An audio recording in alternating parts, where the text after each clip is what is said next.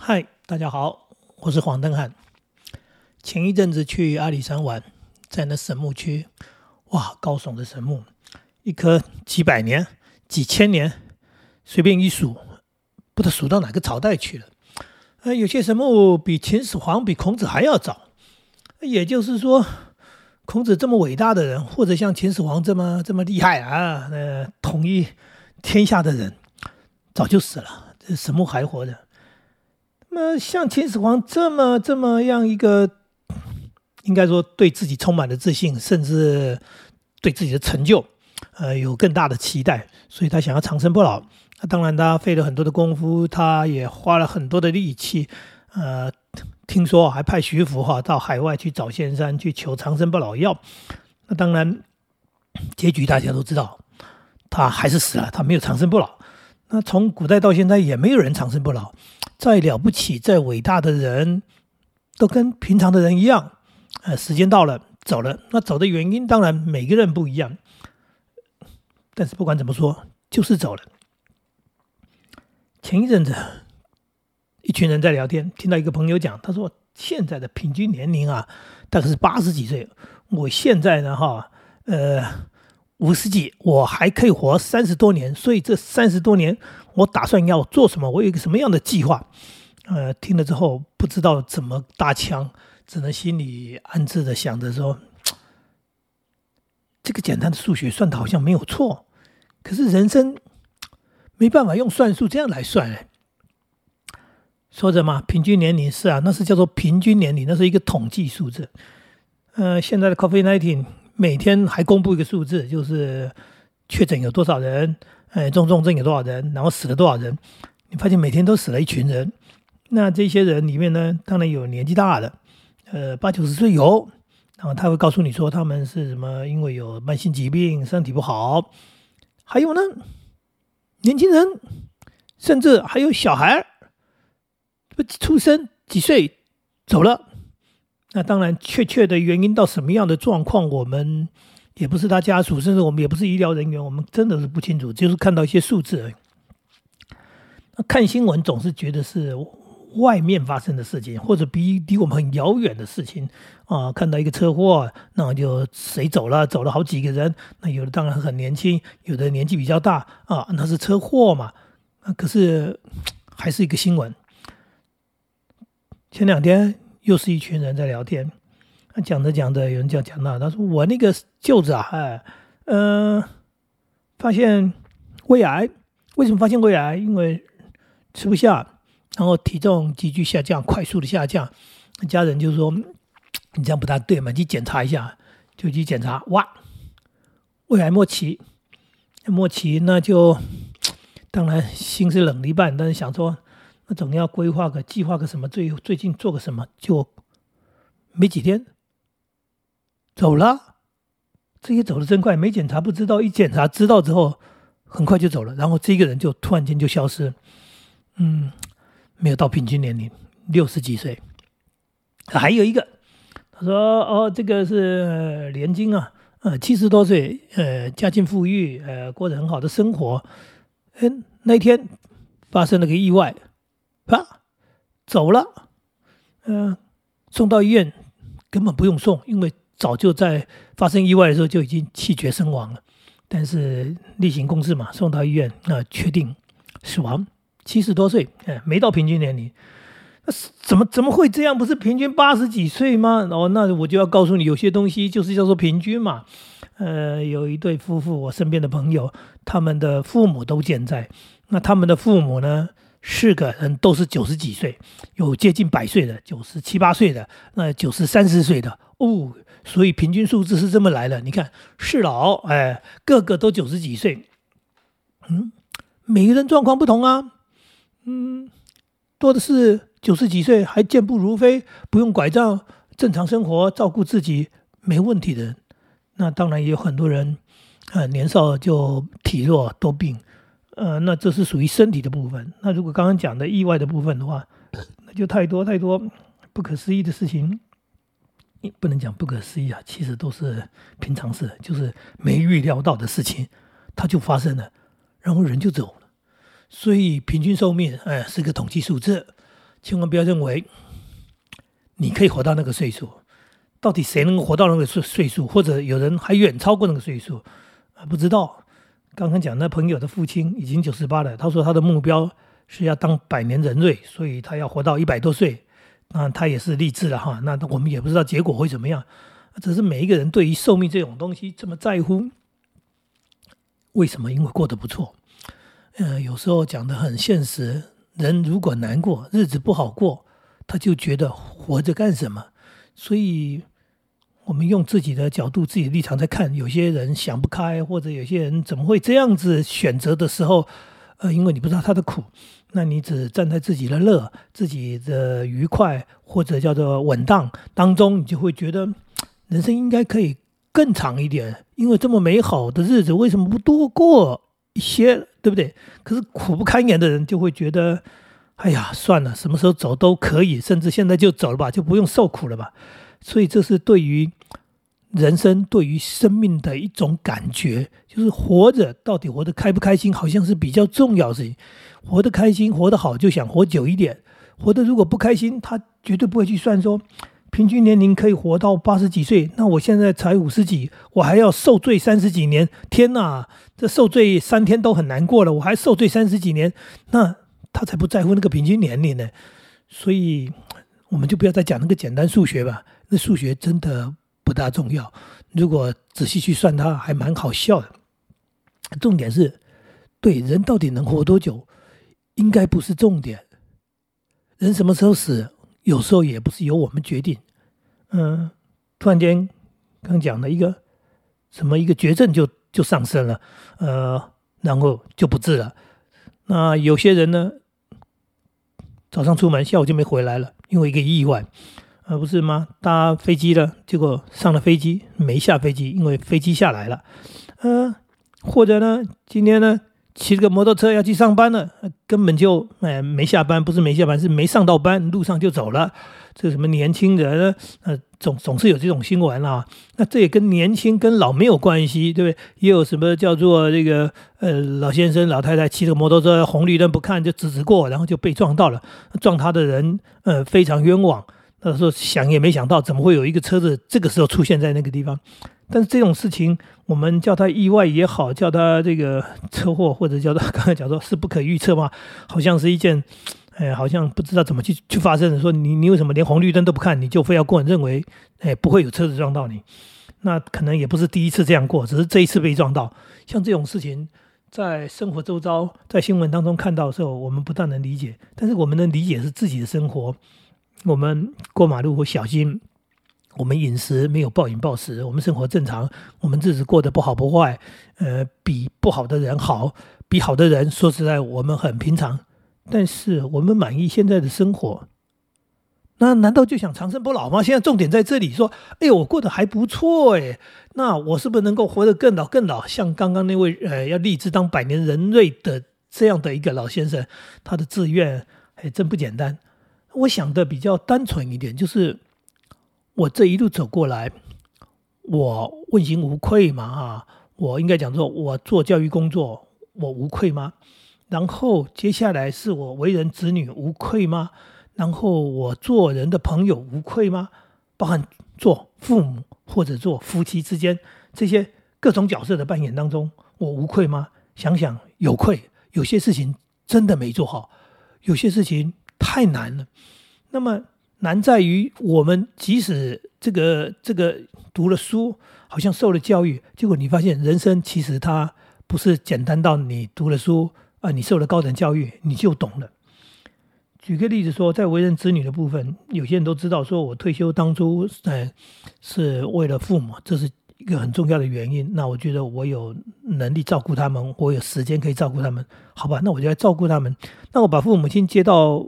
我这边来住，其实这是很不得已的，因为最好对老人家而言，最好是不要移动他，在他熟悉的环境，在他喜欢的地方，然后过他原本他能够稳当、舒适、哎稳定的生活。可是我们很困难，第一个是我们的老家实在房子太小，交通呃不便，那甚至生活机能非常的差。那是一个落寞的、不断在退化的一个社区，所以我们必须把他们接出来。那为什么要把它接出来？还有一个原因是，他两老都生病了。那生病，这就是我们讲的，你活多久，有时候不是活着的问题。我父亲失智，那我母亲呢，躁郁症，这两个都是心理疾病。最大的问题是，他们两个都不知道自己生病，而且也不知道对方生病，所以他们都会觉得对方很不正常，他们不知道自己的不正常。所以在他们的相处当中，他们是不断的冲突，不是摩擦而已，是冲突，火爆的冲突。那当然，这样的情况之下，我们也非把他们接出来不可。那接出来还要，呃，医疗的部分当然就是要定期带他们去看医生，然后，哎呀，要他们定时吃药，这都很难，连这个都很难。难在哪里？第一个，你带去看医生，他告诉你说我又没病。我没病没痛，他的认为没痛就是没病，但是他们不知道这种心理疾病，所以第一个他抗拒看医生。那看了医生，当然是在我们的这个殷勤的这个拜托也好，什么什么这这这这个啊哄骗也好，反正把他带去看的医生，回来他不吃药，他说我又没这样，我为什么要吃药？这就知道有多么不好处理，多么难搞了。哎，所以即使是为人子女这个部分，我都觉得。我们努力做了很多，但是他确实很难做好。那为什么？这还有一个原因，他们两个对这个疾病是完全不懂，他们不知道自己生病，不知道对方生病。我们知道他们生病，可是我们不知道怎么陪伴这样的病人。你不是医疗专业，就算你医疗专业，你是不是学这个科别的？那一个失智症，一个心理疾病是躁郁症的人，我们怎么跟他们生活在一起？然后我们怎么照顾他们的时候？难度太高了。好，那讲到这里不是要讲疾病，而是在讲说，对，后来他们活的都活到了八十几岁，都达到超过平均年龄了哈。重点是后面的余年，他们后面的日子，我其实是替他们难过的，因为他们活得一团混乱，在这种心理疾病哎的情况之下，他们是真的活得很混乱，然后身边的人也很混乱，因为我们努力照顾，但是我们又照顾的不够好。所以这样的一种状况之下，其实我刚刚讲了，我我我觉得我做的不够好，我是有内疚的。可是做的不够好，我又觉得我努力做了，那这样就让我想到自己的老年，我们的嗯老年，我们一路往前走，不知道还要多少年，我们会不会生病？生病不生病这件事情，不是由我们自己决定的，不是说我养生，哎，我注意哎什么，然后我就肯定可以健健康康。有些人从来不运动。啊，结果呢，活了八九十岁。有些人呢，啊，你看他说：“哎呀，这个不该吃啊，这个是这个这个脂肪高啊，这个油啊，这个对这个三高是不好的。”结果他吃了一辈子没事。我有个朋友，他戒烟戒了几次，后来不戒了。为什么？因为他不知道戒烟的理由。什么叫不知道戒烟理由？不是告诉你说戒这个抽烟对身体不好吗？呃，但是他感受不到，因为这个不是立即会死亡的东西。那重点是，他看到的他的经验是，他的父亲抽烟抽烟抽了一辈子，一辈子也没戒烟，到死了还没戒烟。那他爸爸呢，也是活了八九十岁，所以对他来说，如果要戒烟这件事情那么辛苦，那干脆就不戒吧，因为谁知道到底戒烟跟不戒烟到底能活几岁？所以刚刚讲人到底能活多久？不知道。那我们如果努力了，注意了所谓的嗯身体的健康，所以运动啊，所以营养均衡啊，所以怎么样怎么样？难道真的会长命百岁吗？我也不确定。那既然没有办法确定的事情，我觉得要思考的不是到底能活多久，而是到底活的内容是什么？活的内容是什么？应该不是早上起床等天黑吧？我我觉得我父母亲到老年的时候真的是这样，就是起床以后就是吃三餐，吃完三餐等睡觉，一天生活完全没有内容，几乎没有内容。呃，我母亲有一段时间是每天看连续剧，因为她除了看连续剧，她也不知道做什么，所以呢，她连续剧晚上看一次，那早上重播看一次，下午重播看一次，然后晚上再看新的一集。也就是说，她一集连续剧，她一天看三次。那像这样的人生。当然，当然不是我要的。我我相信也没有很多人要这种这样的一种生活，叫做活着的一种感觉。那是不是能够做一些让自己更开心，然后更觉得有意义的事情？这是我思考的。所以这也是我退休下来，然后照顾父母亲到父母亲离开之后，我努力持续在做的，就是家庭教育这一块。我希望更多人能够懂得怎么，呃，养育子女，懂得跟家人相处。那养育子女，我们通常都会认为说要把他养的有成就，养的什么成绩好啦，考到好学校啦，或者赚大钱啦。那这是一种养育子女的一种目标。其实我的想法不是这样，我们希望养的孩子是能够在社会上安安稳稳的立足，那做他喜欢的事情，不一定要赚大钱，也不一定要读名校，重点是他要过得好，过得好，不一定要成为一个有钱人。哎，不一定要成为一个什么做做大官、做大事，都都想太多了。我们通常都是小人物，我们是不是能够把自己的生活过好？也就是刚刚说的，呃，安安稳稳过个自己喜欢的日子，其实这就是一个不错的人生了。那如果有能力能够多做点什么，那就多做点什么；如果有多余的能力能多照顾一点人，那就多照顾一点人。这就是我简单的一种。人生叫做哲学，或者叫人生目标吧。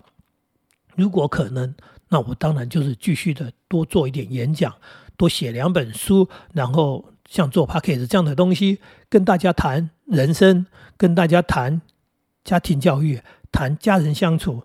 我跟我的孩子相处的很好，我跟我太太相处的很好，甚至我跟我的兄弟，还有我太太那边的兄弟姐妹，包含我的岳母大人。嗯，现在四个老人家仅存他一个人，我们都处得很好。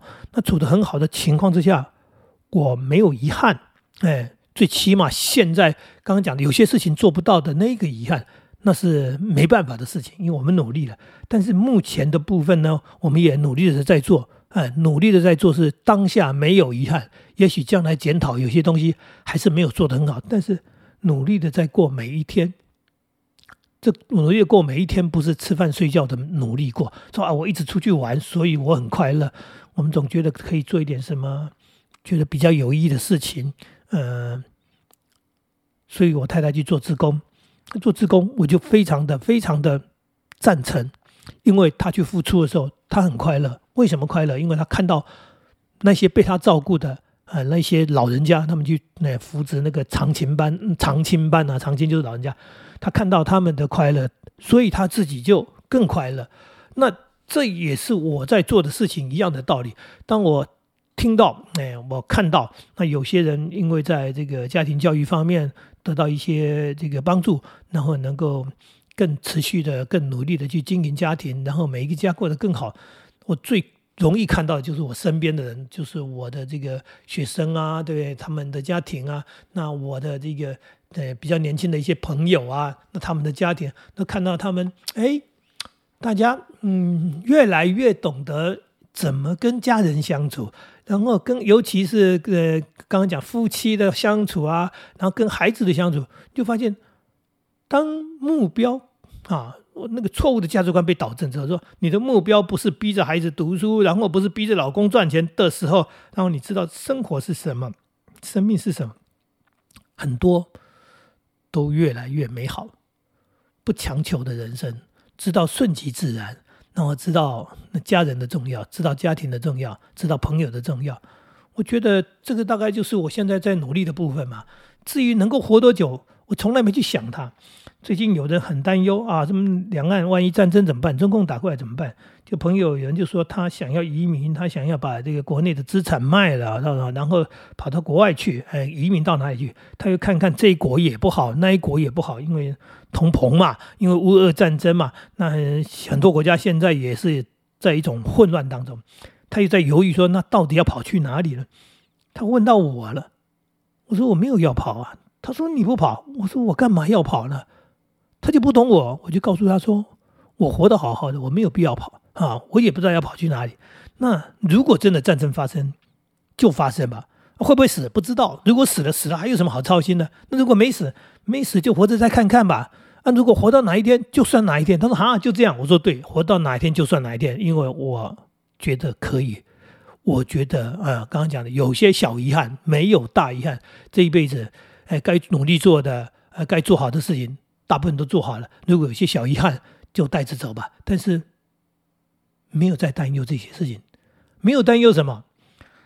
既然我不能主导，既然我努力也没用的事情，我绝对不去担心它。这就是我的人生想法。所以人能活多久我不知道，但是我现在想得很清楚的就是，我每天开开心心的过日子，我不去烦恼，因为那些没什么好烦恼的。那为什么开心呢？刚讲了，我在做一些有意义的事情，包含现在在录音，希望这样，哎，聊聊对你也有所帮助。啊，也许你的人生看法跟我不一样，呃，但是我倒是要很明确的告诉你，不要在那边加减乘除算一算，说余命还有几年，啊，这个平均年龄几年，税务还有几年，那真是一个笑话。